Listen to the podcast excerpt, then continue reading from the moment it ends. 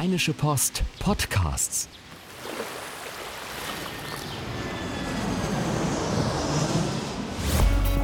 Gut Leben, der Podcast rund um Reisen, Gesundheit und alles, was unser Leben sonst noch besser macht. Eine neue Woche und damit eine neue Folge Gut Leben Podcast. Und äh, Susanne, wir sitzen mal wieder auf der, der Therapie-Couch, muss man sagen, bei Diplompsychologin Claudia Kadatienda. Ähm, der arbeitet in Düsseldorf und Essen. Erstmal hallo, Frau Kadatienda. Ja, hallo. Und hallo, Susanne. Hallo, Henning. Äh, ja, warum sind wir hier? ja, wir haben uns überlegt, nachdem wir das letzte Mal darüber gesprochen haben, was für eine Herausforderung Kinder oder ein Baby für ein Paar ist, reden wir jetzt mal genau über das Gegenteil, nämlich was für eine Herausforderung ist es eigentlich für ein Paar, wenn es ungewollt kinderlos ist. Und äh, da stellt sich mir als erstes die Frage, jetzt so in Ihrer täglichen Praxis, wenn das Paaren so ergeht, dass sie keine Kinder haben, warum kommen die dann zu Ihnen? Weil es medizinisch nicht möglich ist, weil es vielleicht auch eine Altersfrage, höre ich auch häufiger von Gynäkologen, dass jetzt Frauen immer älter werden, dass das dann ein Thema ist. Was passiert, was begegnet Ihnen am häufigsten? Naja, also ich sag mal, die Paare, die zu mir kommen ähm, und ungewollt kinderlos bleiben, die haben eine äh, unheimliche Last zu tragen. Und äh, das stellt, äh, sage ich mal, alles, äh, die ganze Lebensplanung auf den Kopf. Also wenn der Mann oder die Frau oder beide äh, die Idee hatten, wir möchten gerne ein Kind haben oder Kinder haben und äh, das klappt nicht, dann äh, ist erstmal das große Nichts da. Ja, wie, wie soll es denn überhaupt mit uns weitergehen? Und äh, das macht äh, in der Beziehung erstmal richtig Stress. Das heißt, der Grund, weshalb das jetzt genau so ist, das ist gar nicht erstmal entscheidend, sondern eigentlich nur der Fakt, wir sind ungewollt kinderlos. Naja, der, der Grund, der, ähm, der wurde ja medizinisch geklärt. Ja, also das wissen die Paare dann ja. Und ähm, wenn die hier sitzen, dann äh, ist denen ja schon mal eine lange Zeit, äh, Leidenszeit vorausgegangen. Also es ist ja so, ein Paar entscheidet sich irgendwann, wir wollen ein Kind haben und dann äh, hören die mit der Verhütung auf. Und dann merken die irgendwann, äh, es passiert aber nichts. Und dann werden die unruhig und äh, dann sagen die ja, okay, vielleicht nächsten Monat und so weiter.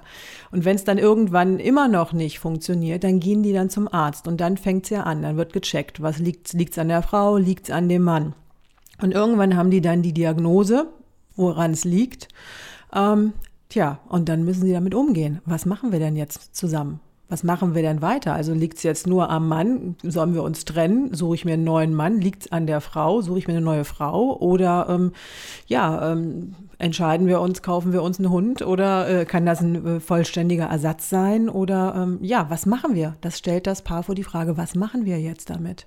Gerade wenn das jetzt äh, wirklich medizinisch ist, es ist jetzt äh, einer von beiden ist schuld, dann müsste Schuld, da, da, darauf wollte ich hinaus, dann müsste doch automatisch die Schuldfrage aufkommen. Also ich stelle mir vor, dass es dann auch zu vielen Streitigkeiten kommt, dass es eben vielleicht auch zu Schuldzuweisungen kommt, die quasi keinen Sinn machen, weil natürlich man kann der Biologie erstmal eigentlich nichts vorwerfen, aber so funktionieren Menschen ja nicht. Menschen denken ja sehr subjektiv und vielleicht haben sie das Gefühl, ihnen ist eine Chance genommen worden, der Partner, der noch könnte, ähm, dass es um solche Themen geht. Naja, erstmal geht es auch um Selbstzweifel. Ja, also äh, Mutter zu werden, Vater zu werden, hat ja viel mit meiner eigenen Potenz zu tun. Äh, und wenn ich äh, das nicht kann, ähm, dann ist die Frage, bin ich in meiner der Frage der Männlichkeit und der Weiblichkeit berührt? Das ist erstmal so mein, mein eigenes Problem. Äh, plus, dann habe ich auch noch einen Partner, der das irgendwie versteht und äh, der ähm, ja dem das leid tut und gleichzeitig ist der oder die aber natürlich auch ärgerlich. Ja, weil äh, wenn du jetzt nicht so wärst, dann hätten wir hier kein Problem. Ähm, gleichzeitig ist dieser Ärger aber ja auch nicht so wirklich erwünscht und äh, ich fühle mich auch nicht gut, dass ich ärgerlich bin. Mein Mann, meine Frau kann ja nichts dafür. Und Sie merken schon, da fängt irgendwie unheimlich viel an zu arbeiten in den Leuten. Aber wie geht man denn an diese Sache dran? Für mich hört sich das jetzt erstmal wie eine verfahrene Situation an, die eigentlich nur durch, ja, fast schon durch einen Bruch zu lösen ist oder eben einer muss also entweder einen Bruch in der Beziehung oder einer muss einen Bruch in sich drin machen, indem man nämlich sagt, er verabschiedet sich von einem Traum. Also so oder so ist es eigentlich eine harte Realität, der man sich dann stellen muss. Ja, also es ist eine, es ist eine super harte Realität, der man sich stellen muss. Und das hat ja keiner geplant. Ja, man hat in seinem Konzept, äh, irgendwann in meinem Leben werde ich Kinder haben oder nicht, dann, aber dann habe ich ja auch kein Problem damit. Äh, und das, äh, man hat ja nicht in seinem Konzept, bei mir könnte es nicht klappen. Vielleicht habe ich mal so die Idee davon, aber ich glaube es ja nicht wirklich.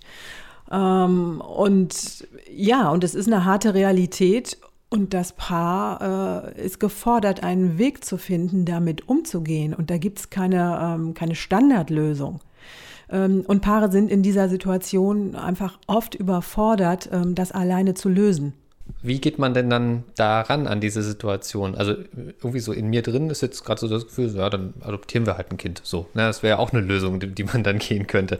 Ähm, aber wie, wie ist dann da der Ansatzpunkt? Ähm, ist das, ist der eigentlich immer ähnlich, weil man sich erstmal damit mit so ein bisschen Selbstbild beschäftigen muss? Ähm, oder wie, wie geht ein Paar in so eine Situation dann lösungsorientiert ran? Das wollen wir äh, sein, lösungsorientiert. Naja, bevor ich lösungsorientiert bin, äh, bin ich erstmal dabei, ähm, mir anzugucken, was ist bei denen überhaupt. Weil da ist natürlich auch eine Menge Trauer. Ja, und die darf auch sein. Und da darf auch Wut sein und Verzweiflung sein.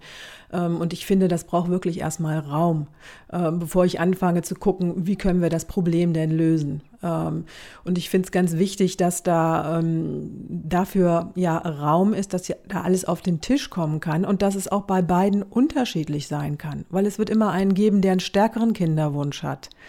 Und das ist nicht unbedingt die Frau ja, um dieses Vorurteil mal gleich so rauszunehmen. Ähm, aber ich finde, es ist erstmal wichtig, dass es dafür einen Raum gibt und diese Nachricht zu verarbeiten, um dann in einem zweiten Schritt zu gucken, wie gehen wir damit um. Und es kann tatsächlich eine Lösung sein, äh, zu adoptieren, aber ähm, das, was Paare viel eher versuchen, ist es dann, äh, was so unter diesem großen Begriff künstliche Befruchtung äh, formiert, dass, dass sie das versuchen. Was ja aber auch kein einfacher Weg ist, denn wenn ich äh, äh, da richtig informiert bin, ist es ja so, dass das meistens im ersten Versuch überhaupt nicht klappt, dass es zweitens wahnsinnig viel Geld kostet und dass es drittens auch sehr anstrengend ist, weil man ja irgendwie genau auf Zeiten achten muss und mehrfach zum Arzt gehen muss und alleine das ja auch schon für ein Paar eine durchaus eine Zerreißprobe sein kann. Das ist überhaupt keine einfache Lösung. Ja, und äh, ich ähm, erlebe immer wieder Paare, die dann ähm, das so wie so eine fixe Idee haben. Dann machen wir eben das und dann ist das Problem gelöst. Ähm, und ähm, manchmal ja, frage ich mich auch tatsächlich, äh, ist es wirklich der Kinderwunsch noch so da? Um welchen Preis muss ich diesen Kinderwunsch erfüllt haben? Äh, oder ähm, gibt es auch andere Wege? Aber manchmal ähm, landen Paare dann oder einer von denen irgendwie in diesem Fahrwasser und das ist so, das muss, muss jetzt irgendwie passieren. Und, äh, und Sie haben recht. Ähm, es ist ganz häufig so, dass es eben nicht sofort funktioniert, äh, dass, ähm, dass da unheimlich viel Zeit mit verbracht wird, zu hoffen, zu bangen, zu warten, wieder enttäuscht zu werden, dass Mann und Frau unterschiedliche Dinge erleben, ja, ähm, auch mit dem Körper, weil ähm, die Eizellen werden der Frau eingesetzt, die wird mit Hormonen vollgepumpt, die hat ein ganz anderes Erleben, der Mann ist ziemlich unbeteiligt dabei. Und äh, da entsteht unter Umständen auch eine große Kluft zwischen den beiden. Ja. Aber wenn ich das richtig verstehe, gerade was Sie meinten, dieses, diesem Thema überhaupt erstmal Raum zu geben, dass, äh, dass es überhaupt dieses Problem gibt und eben nicht zu sagen, wir verrennen uns jetzt in dem nächsten Lösungsweg, weil also das die erste Lösung, die man versucht hat, ist ähm, halt einfach auf dem natürlichen Weg ein Kind zu bekommen. Das hat ein paar Mal nicht geklappt so und dann da hat man sich vielleicht ein bisschen drin verrannt und dann ist man quasi, bevor man überhaupt guckt, so, was macht das eigentlich gerade mit uns, verrennt man sich noch weiter, vielleicht in die zweite Lösung, die dann noch komplizierter ist. Aber das verstärkt ja eigentlich, wenn äh, ich mir das so richtig überlege, eigentlich den Konflikt noch mehr, den es vielleicht da schon gab zwischen beiden. Ja, also ich würde wirklich da erstmal auch eine Pause einsetzen. Äh, ich würde wirklich erstmal ähm, wirklich ähm, gucken, ähm, was ist der richtige Weg für mich und für uns als Paar. Anstatt zu sagen, gut, wir haben die Nachricht, jetzt haben wir zwei Nächte geheult und jetzt los. Ja, ähm, weil das ähm, macht die menschliche Seele auch nicht mit. Also damit überfordern wir uns, damit nehmen wir uns nicht mit. Ähm, wenn es denn beim ersten Versuch klappen sollte, ähm, dann gut, dann äh, ja, dann ist es sozusagen äh, ist die Rechnung aufgegangen, aber damit kann man eben nicht rechnen. Was raten Sie denn dann den Paaren, wenn die ähm, herkommen? Ist es immer wirklich individuell oder haben Sie so eine Art Fahrplan entwickelt? In dieser Situation eignet es sich vielleicht am ehesten eine Adoption zu empfehlen. In dieser Situation eignet es sich vielleicht am besten tatsächlich künstliche Befruchtung zu empfehlen. Kann man da irgendwas mitgeben? Oder in der Lösung ist der Hund die beste Lösung? Ja. Also so grundsätzlich, ich gebe ähm, keine Ratschläge, weil Ratschläge geben heißt, ich wüsste, ähm, was für sie das Beste ist. Und das weiß ich nicht. Ähm, von daher ähm, versuche ich, äh, möglichst clevere Fragen zu stellen, äh, so dass sie ihre Antworten selber finden. Äh, und natürlich ähm, klopfe ich dann ab in diese Richtung. Ähm, wie wäre es mit Adoption? Wie äh, ist es damit, ähm, dem Kinderwunsch vielleicht grundsätzlich sich davon zu verabschieden? Äh, gibt es andere Möglichkeiten? ja, und dann, das ist sozusagen der Fahrplan. Wie ist es denn dann, wenn Paare sich wirklich dagegen entscheiden und sagen, wir bleiben kinderlos? Das ist ja dann auch nochmal ein ganz spezieller Weg. Also vermutlich erstmal natürlich diese Verabschiedung und eine gewisse Zeit der Trauer, aber wie kann man dann damit umgehen? Ähm, was kommt nach der Lehre? Ja, das ist eine, ist eine unheimlich schwere Entscheidung. Ne? Also das, das zu akzeptieren, das in meinem Leben bleibt mir versagt. Ähm, und ähm, aus meiner Erfahrung raus ist das so, ähm, selbst wenn ich das letztendlich verarbeitet habe, angenommen habe, es kommt auch immer wieder. Also das ist so ein Schmerz, der bleibt. Ja, ähm, das kann sein, dass ich jetzt irgendwie 50 bin oder 60 bin und trotzdem tut es mir an manchen Stellen immer noch mal wieder weh, ähm, wenn ich irgendwie sehe, meine Freundinnen, die werden auf einmal irgendwie Oma oder äh, ja oder solche Sachen. Also das ist ein Schmerz, der bleibt. Ähm, und es ist eine große Herausforderung, das anzunehmen. Aber wir Menschen haben viele Träume, die wir gerne verwirklichen möchten in unserem Leben und wir können nicht alles erfüllen. Also es ist vieles machbar, äh, aber eben nicht alles. Und auch zu akzeptieren, es geht nicht alles in meinem Leben, ähm, das ist letztendlich die Herausforderung, vor der dieses Paar dann steht. Wir hatten das ja schon mal gerade am Anfang angesprochen. Es gibt auch Fälle, wo das sicherlich eine Beziehung zum Ende führen kann. Vielleicht können Sie mal so, also weiß nicht, ob Sie jetzt Zahlen im Kopf haben, aber so, aber so vom Gefühl her, wie einfach ist es, ähm, oder wie schwer ist es vielleicht auch, ähm, sowas durchzustehen? Und vielleicht direkt im Anschluss die Frage, wie helfe ich meiner Partnerin, meinem Partner auf dem Weg? Weil ich glaube, da geht es dann ja vor allem nicht nur darum, sich mit sich selber zu beschäftigen, sondern auch für den anderen, die andere da zu sein. Ja, also total wichtig ist es, dass ein Paar im Dialog bleibt.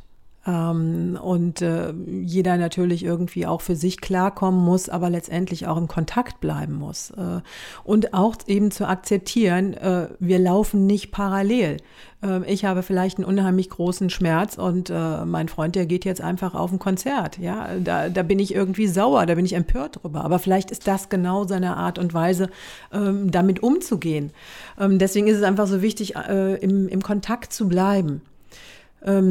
Und Ihre Frage war jetzt, wie viele Paare da noch. Äh genau, wie schwer ist es, ähm, so, eine, so eine Zeit durchzustehen? Also, dass es schwer ist, das merken wir so, indem wir drüber ja. sprechen. Aber ist das, also ich versuche oder freue mich auch immer drüber, wenn wir ein bisschen Mut machen können hier mit unserem Podcast, dass solche Phasen vielleicht auch durchstehbar sind. Ähm, vielleicht haben Sie da irgendwas, was Sie da dazu sagen kann, wie wie gut, wie schnell oder wie schwer ist es, das durchzustehen, so eine Phase? Also ähm, es ist schwer durchzustehen. Ähm, das auf jeden Fall. Das ist nichts, was man einfach mal irgendwie so macht. Aber letztendlich wächst ein Paar ja auch daran zusammen, indem es die Krisen gemeinsam meistert.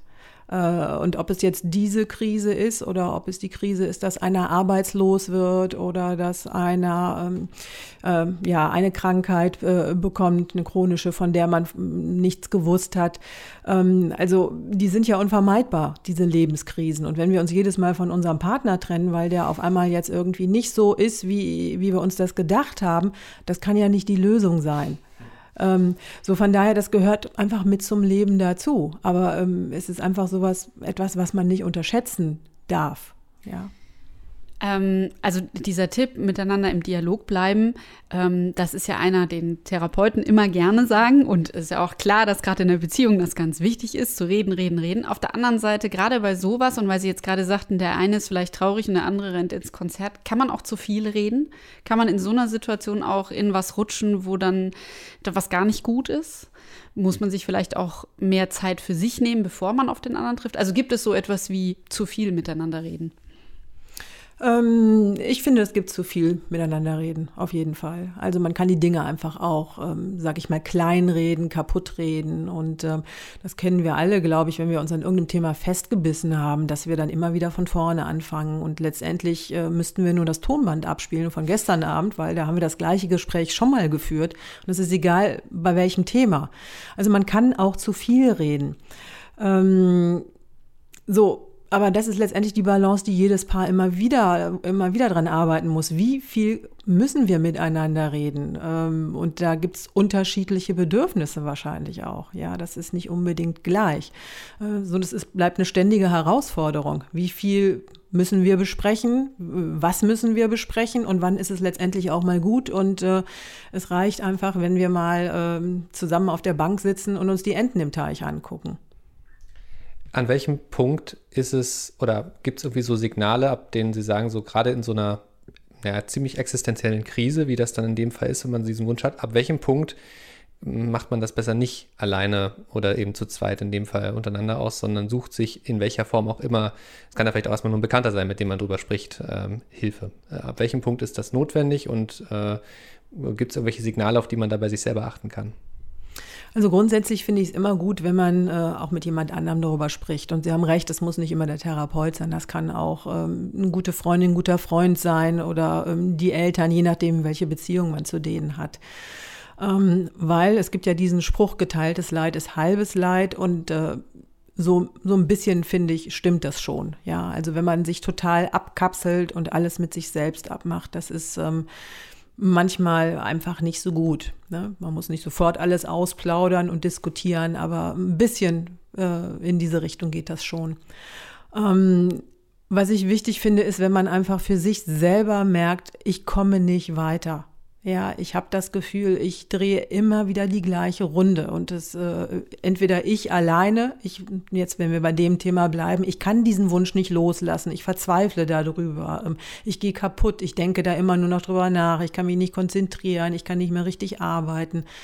Dann wird es Zeit, sich da professionelle Hilfe zu suchen. Und das Gleiche gilt eben auch fürs Paar. Ja, also wenn äh, wenn es da einfach total festgefahren ist an der Stelle.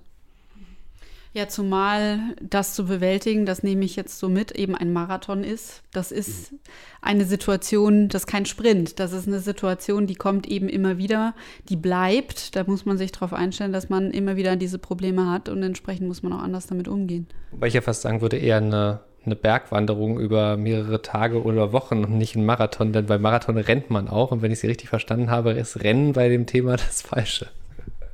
Äh, ja, Rennen funktioniert nicht. Es ist sogar ganz gut, wenn man manchmal irgendwie sitzen bleibt und die Aus, äh, Aussicht genießt. Ja, und irgendwie guckt, was gibt es denn sonst noch. Ja, von daher haben Sie schon ganz recht. Ja, ähm, es ist ein Thema, bei dem ich, ich mache ja immer gerne so ein Fazit am Ende von äh, positiven Dingen, die ich so mitgenommen habe. Ich muss ganz ehrlich sagen, an der Stelle würde ich es ganz gerne Ihnen mal überlassen und sagen, was ist denn so zu diesem Thema die Botschaft, von, von der Sie sagen würden, die ist Ihnen wichtig rüberzubringen? Was ich wichtig finde, ist, ähm, das ist ein, ein äh, sag ich mal, ein ganz schweres Thema. Das steckt man nicht einfach mal so weg und ähm, unterschätzt. Es ist wichtig, dass man das nicht unterschätzt. Ja, was es mit einem macht, ähm, dass es einen in den Grundfesten äh, erschüttern kann. Und ähm, ja, und es ist letztendlich, eben das Thema Schuld äh, und ich finde, niemand hat Schuld daran, wenn sie sich vielleicht auch schuldig fühlen, aber ähm, keiner hat eine persönlich, trägt eine persönliche Schuld daran. Ja, und äh, letztendlich kann es jedem von uns treffen. Ähm, und wenn es der Fall sein sollte, ähm, dann ist es wichtig, dass Sie für sich da in der Situation gut sorgen, wie auch immer das für Sie persönlich aussieht. Claudia Katatienda, herzlichen Dank für diese Eindrücke und Gedanken. Ja, gerne schön. Tschüss. Und wenn ihr noch Fragen rund um dieses Thema habt, dann schreibt sie uns gerne an gutleben.rheinische-post.de, empfehlt unseren Podcast gerne weiter, abonniert ihn auf iTunes oder in anderen Podcast-Verzeichnissen. Habe ich noch was vergessen? Nee, Henning, alles gesagt. Ich sage jetzt noch bis nächste Woche. Bis dann. Ciao, ciao. Ciao. Keine Lust, auf die nächste Episode zu warten? Frische Themen gibt es rund um die Uhr auf rp-online.de.